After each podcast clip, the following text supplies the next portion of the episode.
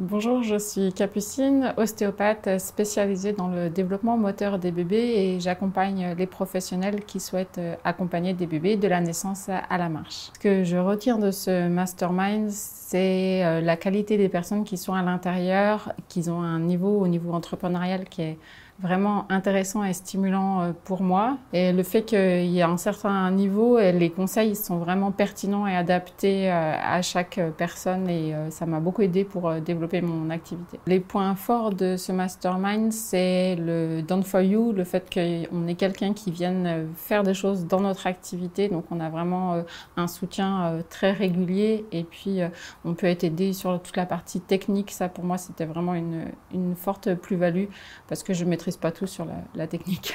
Euh, un autre point fort, c'est le fait d'avoir des rencontres en présentiel et des personnes qui sont expérimentées, qui peuvent nous aider nous conseiller parce qu'ils ont fait le chemin avant nous et donc euh, les conseils sont, très pertinents parce qu'ils sont des fois juste un petit peu en avance sur nous.